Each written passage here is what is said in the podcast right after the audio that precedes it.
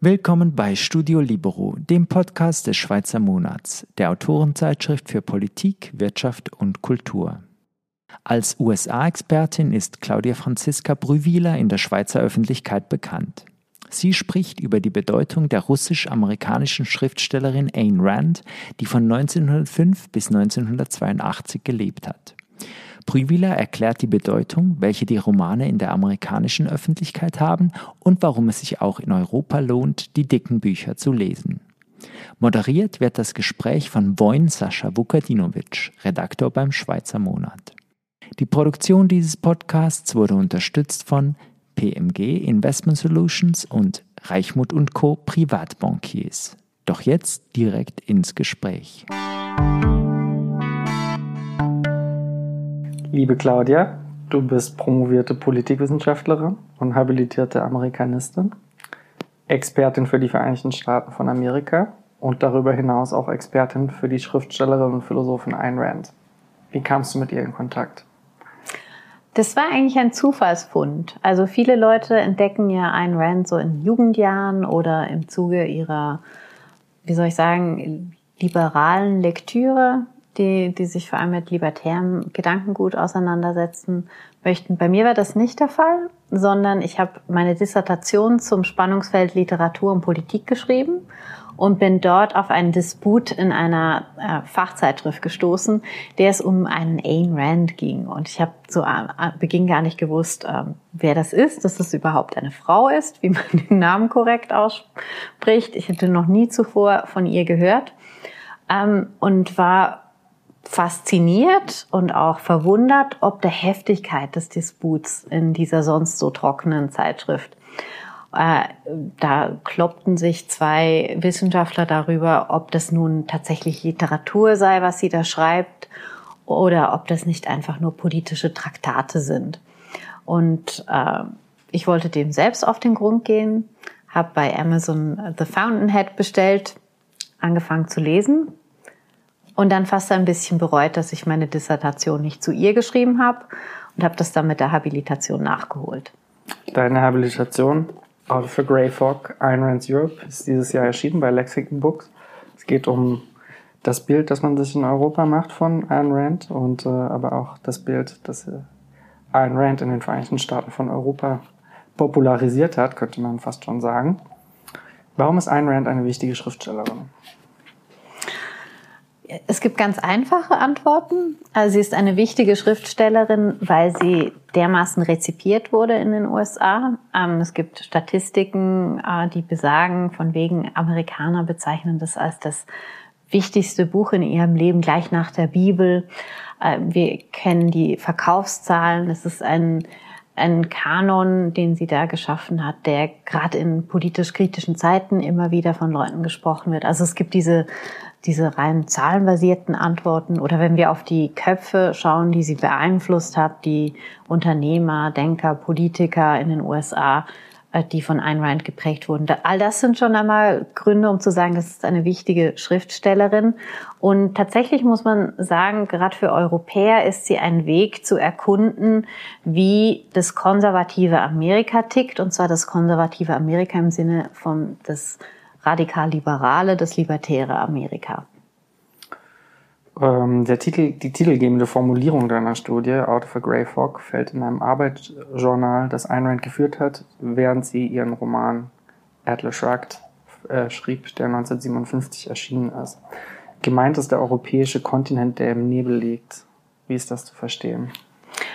Ja, es ist sehr schön, dass, dass sie so gut äh, Tagebuch geschrieben hat, weil dadurch können wir wirklich schön ergründen und nachvollziehen, wie ihr großes Oeuvre ähm, entstanden ist. Und zu Atlas Shrugged hat sie tatsächlich sehr viele Notizen gemacht, die alle ähm, editiert sind und für uns zugänglich. Und da hat sie skizziert, wie ihre Figuren aussehen sollen, welche Charaktereigenschaften sie haben, wodurch sie inspiriert ist. Und dann hat sie eben auch das Setting beschrieben des Romans. Und Atlas Shrugged äh, spielt ja in einer Dystopie. Also es ist eine, ein Amerika, das ähm, wirtschaftlich zugrunde geht, dass, dass seine Werte verraten hat, dass abkehrt vom individualistisch-kapitalistischen System. Und in ihrem, in ihrem Tagebuch schreibt Ayn Rand, ähm, da gibt's ja da, dann auch noch dieses Europa. Aber über Europa wolle sie im Roman nicht viel sagen. Das lasse sie in einem weißen Nebel, in einem dicken, grauen, grau-weißen Nebel.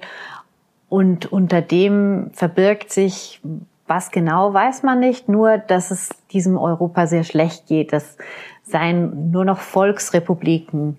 Ähm, und diesen geht es wirtschaftlich schlecht. Die sind dem Sozialismus äh, verfallen und äh, sind quasi ein Mahnmal dafür, wie es mit Amerika weitergehen könnte, wenn quasi äh, der Verrat an den Grundwerten des Landes weitergeht.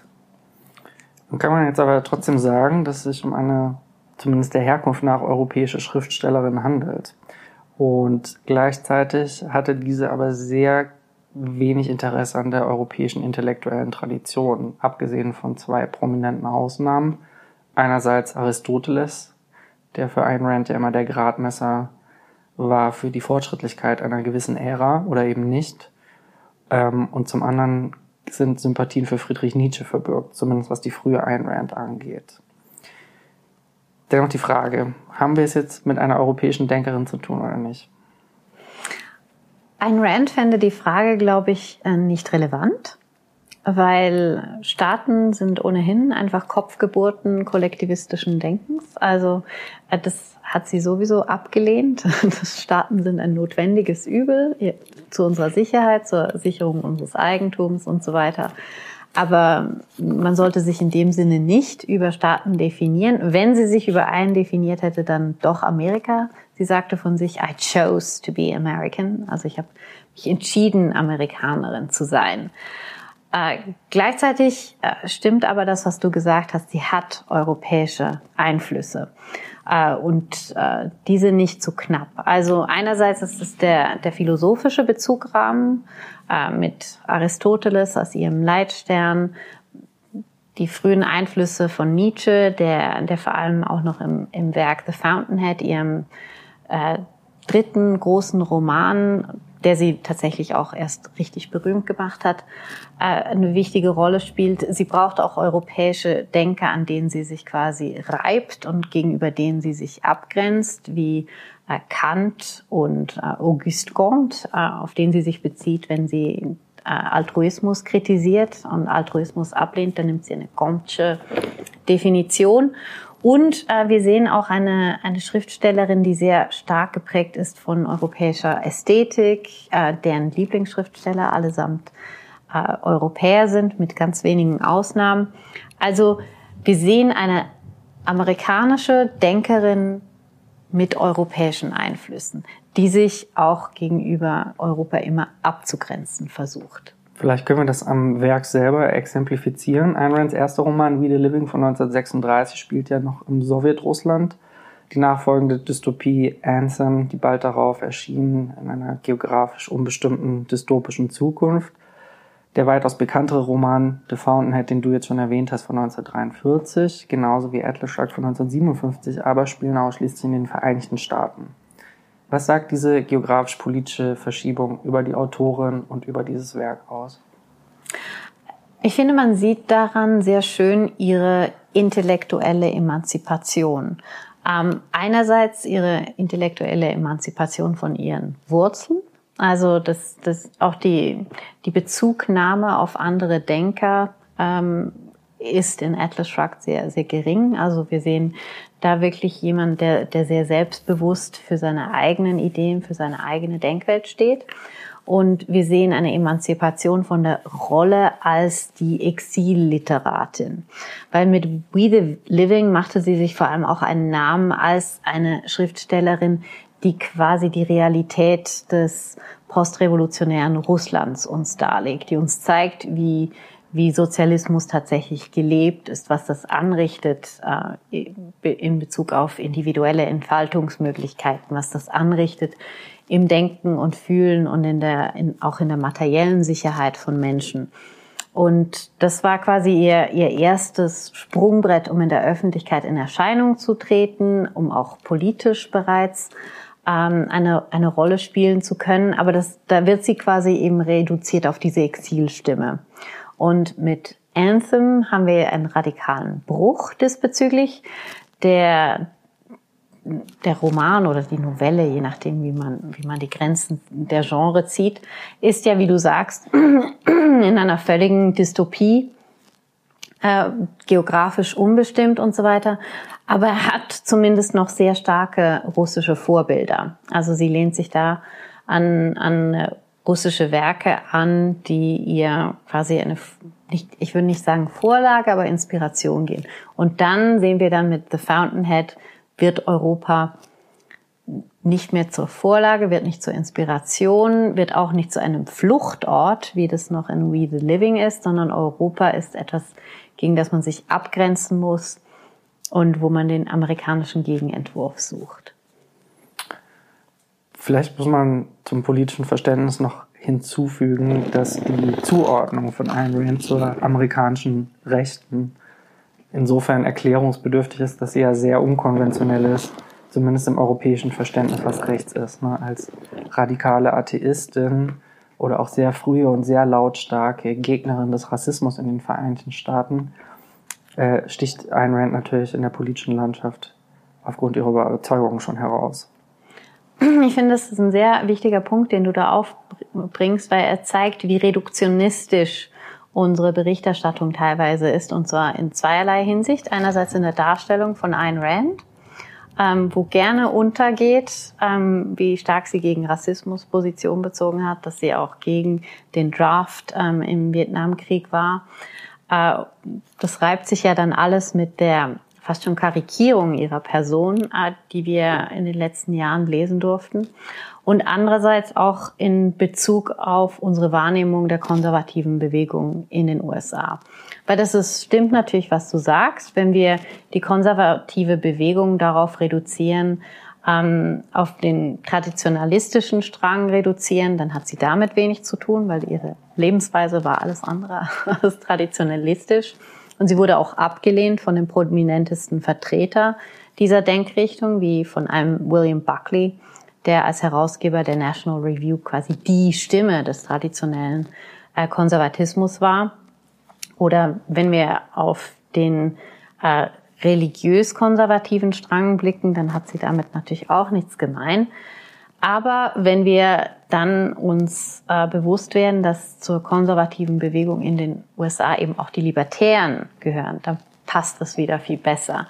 Denn diese haben durchaus ähm, äh, sich offen gezeigt für Ayn Rand und sie teilweise für sich selbst reklamiert, ob schon sie selbst ja nichts mit dem Begriff anfangen konnte und da sehr skeptisch und kritisch äh, dem gegenüberstand und äh, vor allem radikal-Libertäre auch oder Anarcho-Libertäre auch abgelehnt hat.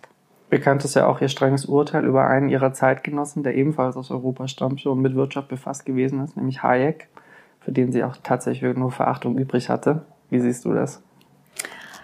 Ähm, das Problem bei Ayn Rands Urteil über gewisse ihrer Zeitgenossen und gewisse Denker ist, dass wir oft nicht genau wissen, wie viel von deren Werk sie gelesen hat.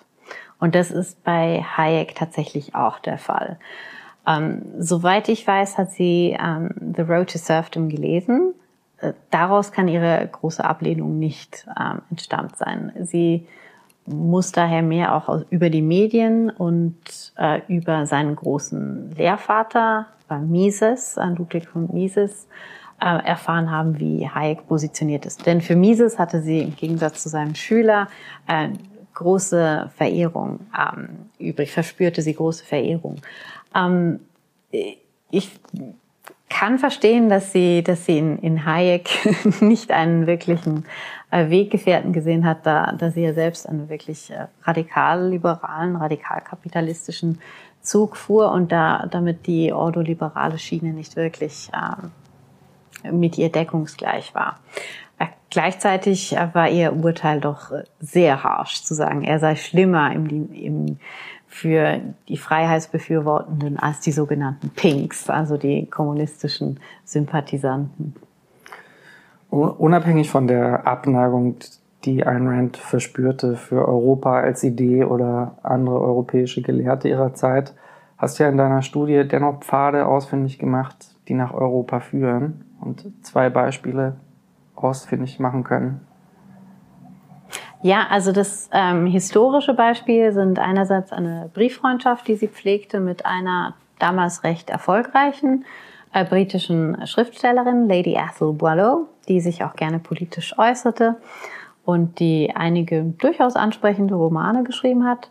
Und das andere war eine Freundschaft zu einem spanischen ähm, Dichter, der so im Stile von Salvador Dalí äh, äh, malte. Das war José Manuel Capuletti, äh, der ihr auch mit Rat und Tat zur Seite stand, wenn es um um ihre Publikationsschwierigkeiten im, in Spanien ging. Das sind so Bezüge, äh, die, die äh, durchaus überraschen, die an, ansprechend sind, die aber nicht wirklich von einer, sagen wir, ähm, in, einen große intellektuellen Nachhall hatten. Also interessanter ist da schon eher, wenn man dann so nachspürt, wer in Europa unter Politikern oder Intellektuellen sich für Ayn Rand interessiert hat und vielleicht sogar nach deren Vorbild geschrieben hat. Nenn noch mal ein paar Namen. Ähm, also ich, ich finde den interessantesten und und ähm, bei dem es auch am augenfälligsten ist, ist der, der Schwede Johann Norberg, der vor einigen Jahren mit dem kapitalistischen Manifest ähm, für Furore gesorgt hat und der vor kurzem den, das große Werk Open über die offene, die Vorteile offener Wirtschaftsräume geschrieben hat. Und bei ihm merkt man sehr stark, wie, wie geprägt er ist von Ayn Rands Werk. Und er sagt auch selbst äh, von sich, dass er hat mal in einem persönlichen Gespräch so gemeint, ja, it's, it's all Rand. Ähm, äh, natürlich geht er weit über Ayn Rand hinaus, aber man sieht vor allem so in seinen frühen Schriften diesen Ayn Randschen Zug.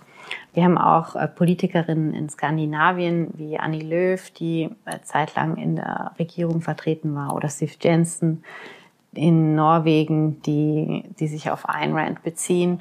Und im Schweizer Nationalrat haben wir Lukas Reimann, der SVP, der äh, Ayn Rand-Fan ist, aber der vielleicht auch nicht immer alles so äh, genau gelesen hat. Nun äh, haben wir schon über das Bild gesprochen, das Ayn Rand in den Vereinigten Staaten von Europa popularisiert hat. Und geht das aber auch umgekehrt. Und eine populäre Erklärung für das Desinteresse an Ayn Rand in Europa lautet ja, dass dieses Övre zu amerikanisch sei für die hiesigen Lesegewohnheiten oder den hiesigen Geschmack. Zu individualistisch, zu kapitalistisch, zu heldenverehrend, zu sehr am Unterhaltungsformat interessiert, um als echte Literatur oder als echte Philosophie zu gelten. Was entgegnest du? Äh, zuerst mal muss man sich fragen, was ist denn echte Philosophie und was ist echte Literatur? Ich meine, das sind Abgrenzungen, die, die letztlich äh, menschgemacht, also die künstlich gezogen werden. Und das ist tatsächlich so eine einfache Erklärung, die, die man immer wieder liest, äh, von wegen, äh, ich habe mal in einer deutschen Zeitung gelesen, ja, Ayn Rand, das ist Nietzsche für Anfänger und Amerikaner. Und das, das zeigt dann auch, ja, äh, woher man da gedanklich kommt. Man, man, man blickt von oben herab auf die, diese ungebildeten Barbaren der neuen Welt, die sich, die sich halt nicht überall, so sprach Zarathustra, äh, beugen, sondern über The Fountainhead. Ähm, ich finde das eher bemüßigend, da, da überhaupt lange darauf eingehen zu wollen, weil erstens ist es, ist es wirklich einfach ein plumper Anti-Amerikanismus, der dahinter steckt, ein Stück weit. Und zweitens ist es auch einfach äh, historisch falsch. Also äh, Ayn Rands Bücher haben ursprünglich keine Leserschaft in, in Europa gefunden, weil die Verlagssituation so schwer war. Also es gab äh, Probleme aufgrund der Papierquoten, der Papiermangelbestände. Ähm, äh, äh, ihre Bücher überhaupt zu drucken, die ja doch äh, das Hauptwerk eine, eine ordentliche Länge hat und sie hat sich da auch verweigert, dass man das kürzt. Gab große Probleme, die Urheberrechte durchzusetzen und wer Ayn Rand liest, der weiß, dass sie das sehr wichtig war. Das geistige Eigentum, wie Eigentum schlechthin, ähm, war ihr heilig also nicht heilig, das, das Wort würde sie ablehnen, aber das, hat, das war einer ihrer Grund, Grundwerte, der Schutz des Eigentums, das geistige Eigentum eingeschlossen. Und teilweise hatte sie einfach auch Pech mit den Verlagen. Also die ursprünglichen Gründe, warum das Werk zu dem Zeitpunkt, wo es eben auch in den USA wirklich ähm, am meisten Zuspruch fand, ähm, die hatten überhaupt nichts mit dem vermeintlich besseren Geschmack der Europäer zu tun. Äh, und heute ist es, äh, würde ich sagen, immer noch ähnlich. Also teilweise sind vielleicht auch Leser abgeschreckt von dem vernichtenden Urteil, das ihrem Werk vorauseilt, so dass viele das auch nicht mehr unvoreingenommen aufschlagen wollen. Erklärungsbedürftig wäre dann aber trotzdem noch, warum Ayn Rands Werk jetzt beispielsweise in Großbritannien, das ja den Vereinigten Staaten bzw. Nordamerika deutlich näher steht als ein Land wie die Schweiz oder Deutschland, auch dort nicht eine Erfolgsgeschichte ist.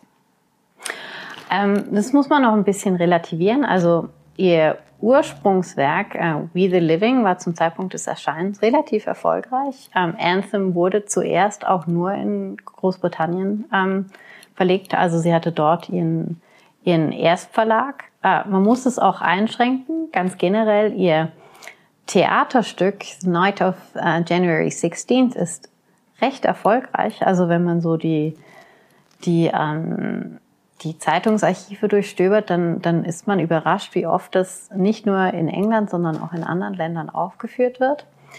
Ähm, aber es stimmt schon, äh, im Gegensatz zu den USA ist The Fountainhead und die Atlas Shrugged sind, sind nicht ähm, Standardreferenzen, die, die jeder versteht und bei denen deren jeder weiß, worauf man sich da bezieht.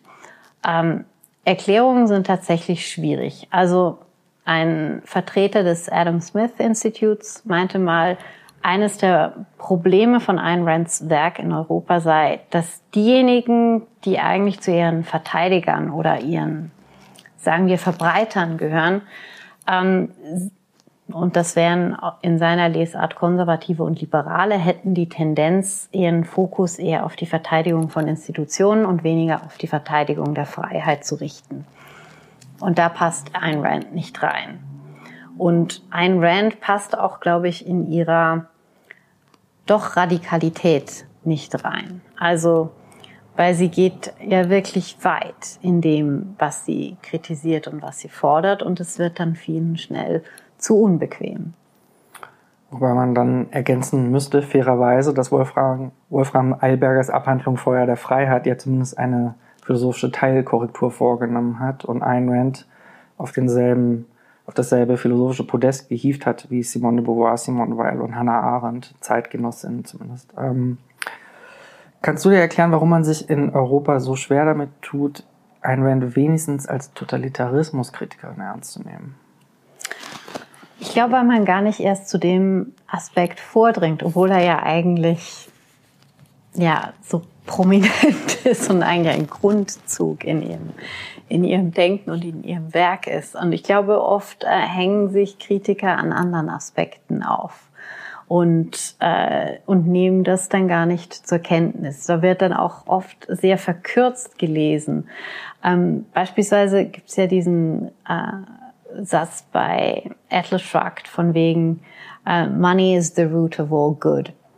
Und das wird dann gerne schnell verkürzt darauf, dass Greed good sei, also dass, dass Gier nach Geld gut ist. Und daran hängt sich dann die Kritik auf. Das, ob schon das dann ja auch schon mal nicht stimmt. Und ähm, rein materialistisches Streben von Ayn Rand ja genauso abgelehnt wird äh, wie wie beispielsweise Geltungssucht und dergleichen. Und Kritiker hängen sich dann gerne an, an ihrem Kapitalismusbild und ihrer Kapitalismusverehrung auf und überlegen sich nicht, was, was sie eigentlich für eine, für gesellschaftliche Entwicklung kritisiert.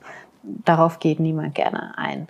Das war auch, auch augenfällig bei der, bei der Theateraufführung von, basierend auf Atlas Shrugged, der Streik, das hier in Zürich stattgefunden hat, da ging es ja auch in erster Linie um ihr Kapitalismusbild. Und eine These, ist die kontinentaleuropäische Liebe zum väterlichen oder zum mütterlichen Staat als Folge einer langen monarchistischen Tradition auf diesem Kontinent vielleicht ein Grund, warum Ayn Rand so einen schweren Stand hier hat?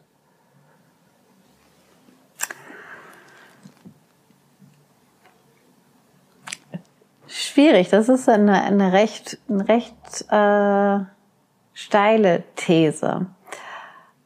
Ich glaube, die, die Liebe zum Staat, väterlich, mütterlich, monarchistisch geprägt oder auch nicht, Schweizer würden jetzt da bei der, bei der monarchistischen Prägung ein großes Fragezeichen setzen.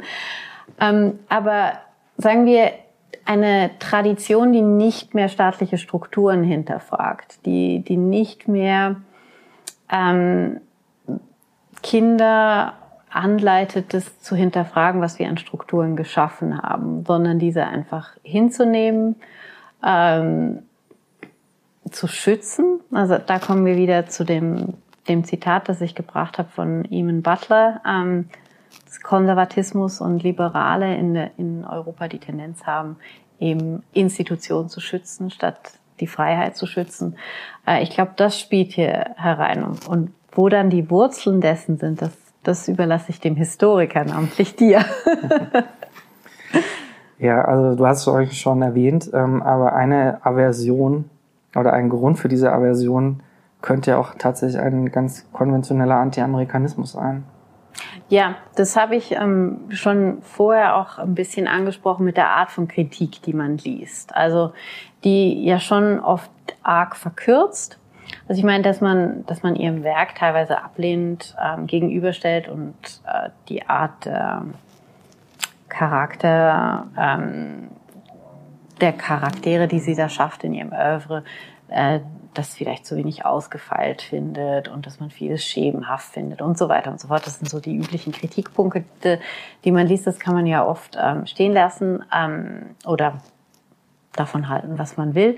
Aber letztlich äh, spiegelt sich in vielen Kritiken eine, eine gewisse ähm, Voreingenommenheit, also wo man sich gerne, glaube ich, auch anleiten lässt, was man so in der amerikanischen Presse dazu äh, liest, eine Voreingenommenheit, vielleicht auch äh, eine gewisse Faulheit, das sich, das wirklich durchzulesen, sich ein eigenes Urteil zu bilden.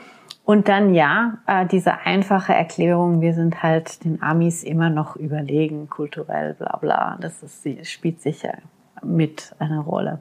Und das andere natürlich ihre, ihre, sagen wir, ihr untypisches Leben. Also ihr, sie, sie entspricht ja so gar nicht den Gender-Stereotypen. Zum Glück. ja. ja, da kann man sich drüber streiten. Also ich meine, das, das, das eckt ja auch bei Feministinnen an. Es kam vor, ich glaube, das war letztes Jahr, kam ein, ein Buch raus in einer University Press, ich glaube bei, bei Carol North Carolina oder so, mit dem Titel Mean Girl. Und das von einer Feministin fand ich so. Das muss okay. korrigieren. Das ist von Lisa Duggan, einer Queer-Theoretikerin, Queer-Ideologin. Ah, okay. Entschuldigung. Aber sie sagt ja, sie hat auch äh, Bezeichnung Feministin in ihrer Bio irgendwo. Ja, aber das ist ja umdefiniert worden. Also das ist ah, aber nochmal okay. wirklich Entschuldigung. andere andere Geschichte. Nein, aber der Punkt, den du jetzt ansprichst, ist ja vielleicht auch nochmal zu vertiefen, denn die objektivistische Bewegung hat ja in den 1960er Jahren eine ausdrückliche Leseempfehlung ausgesprochen für Betty Friedan's Studie der Weiblichkeitswahn, der in den Vereinigten Staaten viel Aufregung ausgelöst hat, weil es erstmalig ein Phänomen beschrieben worden ist, dass Mittelschichtsfrauen einfach in diese Hausfrauenrolle überflüssigerweise gedrängt werden und daran verzweifeln. Das ist vielleicht auch nochmal interessanter Seitenaspekt. Gut, ich meine, bei Ayn Rand kommen ja auch wirklich ungewöhnliche Frauencharaktere vor. Also das passt ja an sich ähm, sehr gut und sie hat ja für sich selbst einen, einen Pfad gewählt, der von der man so salopp sagen konnte, sie lebte wie ein Mann. ähm, und sie wird ja wird ja auch für diese Frauencharaktere teilweise kritisiert, weil sich diese letztlich immer doch den Männern unterordnen. Aber äh, wenn ich mir so überlege, was ich in den letzten Jahren an Frauencharakteren in anderen Romanen oder auch als Jugendliche gelesen habe, dann gab es diese Art von Frauen nirgendwo sonst zu lesen. Dagny Taggart, Unternehmerin. Ja, genau. Dagny Taggart, Unternehmerin. Kira Argunova, die sich da dem politischen Mainstream widersetzt, die, die äh, große Risiken auf sich nimmt, um ihren Liebsten zu schützen Oder Dominic Franken in The Fountainhead, die auch einen ganz eigenen Weg beschreitet. Also solche Charaktere findet man so schnell nicht. Und es sind auch nicht Frauen, die am Schluss für ihre Eigenwilligkeit und ihre Freiheitsliebe bezahlen müssen. Das ist ja dann oft so in, in gewissen Romanen, dass, dass die Frauen, die sich widersetzen und ihren eigenen Weg suchen, dann am Ende irgendwie sich ertränken müssen oder sonst sterben. Und das ist hier auch nicht der Fall. Konkret, warum lohnt sich für europäische Leserinnen und Leser das Werk von Ayn Rand? Ich finde, einerseits ist es Pflichtlektüre für jeden, der von sich behauptet, etwas von amerikanischer Politik und Kultur zu verstehen. Äh, gerade wer sich mit dem konservativen Spektrum und dort mit der libertären Bewegung, die immer wichtig immer noch wichtig ist und von der ich behaupten würde, dass sie weiterhin wichtig bleiben wird, der muss sich mit Ayn Rand auseinandersetzen. Ayn Rand ist ein kultureller, politischer Referenzpunkt für zu viele in den USA, als dass man sie ignorieren kann. Und letztlich sind es gute Romane. Also es sind spannende Romane, die einen zwingen, Selbstverständlichkeiten, respektive das, was in unseren politischen System als Selbstverständlichkeit dargestellt wird, zu hinterfragen. Deswegen lohnt sich das. Meine Leseempfehlung ist in der Regel bei We the Living anzufangen also und dann tatsächlich chronologisch vorzugehen. Wie siehst du das? Und was wäre dein Einstiegstitel als letzte Frage und warum? Ich kann verstehen, dass du eine, eine Empfehlung für die chronologische Reihenfolge hast. Das musst du auch als Historiker. Ähm, und ich finde, We the Living ist auch tatsächlich äh, fast schon der beste Roman, weil er am meisten Ambiguität zulässt, die ausgefeiltesten Charaktere hat, die beste Verfilmung, eine italienische Verfilmung von We the Living, ähm, die sich tatsächlich auch lohnt anzuschauen und die auch eine interessante Geschichte hat. Persönlich finde ich aber The Fountainhead ähm, ist der bessere Einstieg, weil man da sehr schnell auch mit den, diesen grundpolitischen Fragen konfrontiert wird. Danke für das Gespräch, Claudia. Bitte. Das war Studio Libero, ein Podcast des Schweizer Monats. Weitere Informationen finden Sie unter www.schweizermonat.ch.